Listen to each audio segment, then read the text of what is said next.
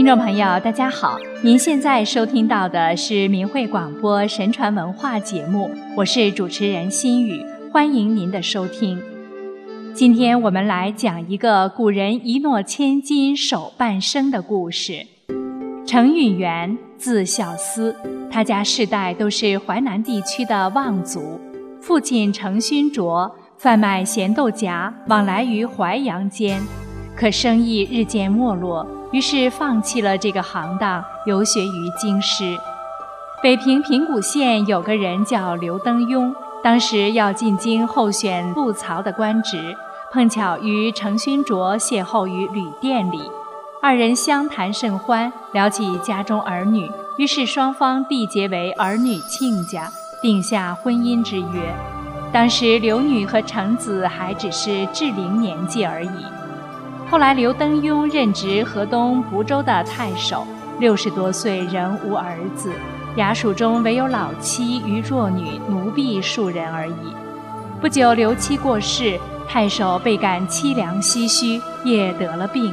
临终前告诉女儿：“淮南的程允元是你的夫婿，是经过我们两家父母之命、媒妁之言定下的，你应谨记不忘。”他死后。刘女扶柩归葬返家，程勋卓自刘登庸就任后不几年也故去了。程允元丧服期满，正打算到山西，听说岳父病故，就直奔平谷县而来，查访其乡里邻居，说刘女葬亲之后不知去哪儿了，留下几间老屋，至今门户紧闭。程子想。自己一身寒酸落魄，走了数千里路，手上的钱也快用尽了，这该如何是好？正为难之际，适逢一侠客慷慨解囊，增以路资装备，这才得以辗转南归。而刘登庸也因为居官清廉耿介，死后囊中毫无剩余，刘女只好以代人缝纫，依靠做针线度日。邻里中的熟人大多认为他贤淑温婉，因此求婚者摩肩接踵，络绎不绝。刘女每每以实相告，说自己早就有了未婚夫了，而那些人根本不信。刘女有个姑母，在金门接引安出家为尼。刘女为了躲避说媒，只好偷偷前往安中依靠姑母。老尼劝她也剃度算了。刘女说。身体发肤受之父母，岂敢毁伤？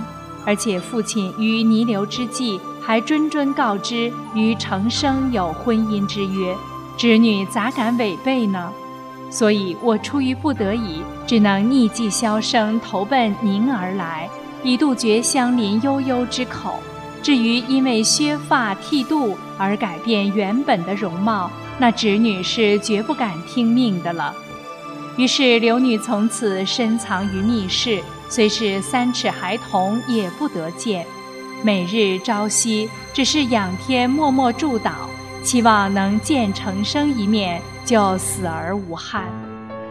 而程孝思归家以后，每日生计一发困顿，也有人劝他另行匹配，得个帮手共同奋斗。孝思神情忧郁，悄然不乐地回答。刘女生死存亡尚未可知，倘若死了，则这事儿就完结了。如果他还活着，一直为我守着贞洁，待字闺中，而我就这样在不明真相之下对他弃之不顾，绝对是不应该的。就这样，程孝思一人独处几乎达三十年，年近五十了，粗茶淡饭仍然不能自足。后来。在漕运的船只上谋得授课一职，随着跑船南北往来，年年习以为常。乾隆丁酉年四月，舟船停靠于金门，孝思与船上的旗丁登岸到茶肆喝茶，恰巧有人在谈论刘女之事，他仔细听着，终于知道了刘女的消息，马上到接引庵求见。老尼为他陈述始末之后，老尼又把橙子的情况转述给刘女听，刘女却说：“桃与梅生长的果实，所贵之处在于及时采摘。以我这把衰老的年纪，仍答应与他缔结花烛，完成婚配。听闻此事者，肯定沈笑齿冷，以怪异视之。我在此敬谢成君一番诚意，该怪我俩三生缘分浅薄。我还有啥话可说呢？臣子诚心邀之再三，可他始终仍是不答允。程孝思无奈，就去到县衙。长吁短叹地告诉了当地的县令金之中，金县令是个全心为民的良吏，听毕即刻直奔庵中，反复劝导小玉，并责以大义。第二天，终于把刘女接进衙署，与程孝思成婚，结为连理。一个是矿夫，谨守道义，从无狭邪不当之由；一个是处子。怀着贞洁，不做失去时机之怨恨。虽然两人年龄都五十有七，却齿未动摇，发未苍白。不知道的人都以为他俩只是四十多岁而已。自古至今，真义之人不少，可从来没有像程刘二人，在相隔数千里之外，素未谋面，又音讯不通、生死不知的情况下。彼此却各自视志贞洁守义，及三十多年仍如一日这样的表现，最终上天庇佑善人，在颠沛流离、连年困苦、百折不挠之后，为之成就天作之合。后来，金之中县令不但成全他俩的美事，更为他们申请精阳与宝奖。又考虑这对一夫真妇无盘缠归家，无以养家活口，首先捐出微薄的官俸，并倡议几位往日曾从事贩卖咸豆荚的商人及绅士共襄盛举。一时倾力相助者甚多，不管金银或物资，纷纷慷慨解囊。如此一来，夫妇俩得以买舟南返。构筑屋室，安置家产，朴素简约的持家过日子。有从淮南回来的客商谈起，说小厮回家后一连生了两个儿子，刘女快六十岁了还能怀孕，这又是前所未有。难道不是慈悲的上苍为了奖赏他俩的善良，想方设法为其曲意周旋、扭转、呵护？不使他们有一丝一毫的缺陷，并以此事来劝醒世人该信守然诺吗？朋友，听了这个故事，您也许并不赞同这两位主人公用半生来信守承诺的做法，会认为他们太傻。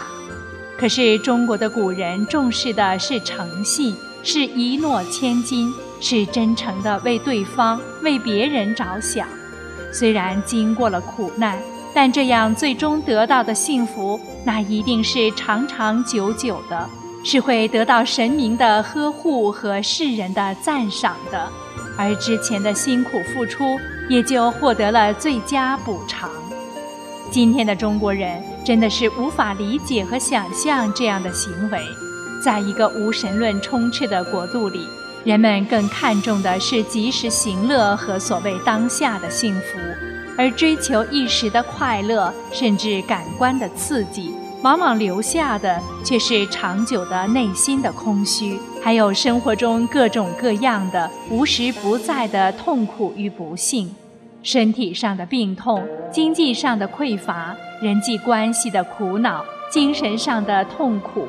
欲望的无法满足，可是您也许并未想到，这正是违背了神给人规范的仁义礼智信的行为准则，才会带来了各种苦难。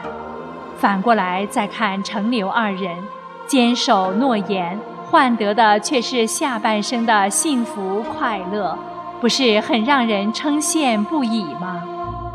各位听众朋友。今天的神传文化节目就为您播送到这里，感谢您的收听，我们下期节目再会。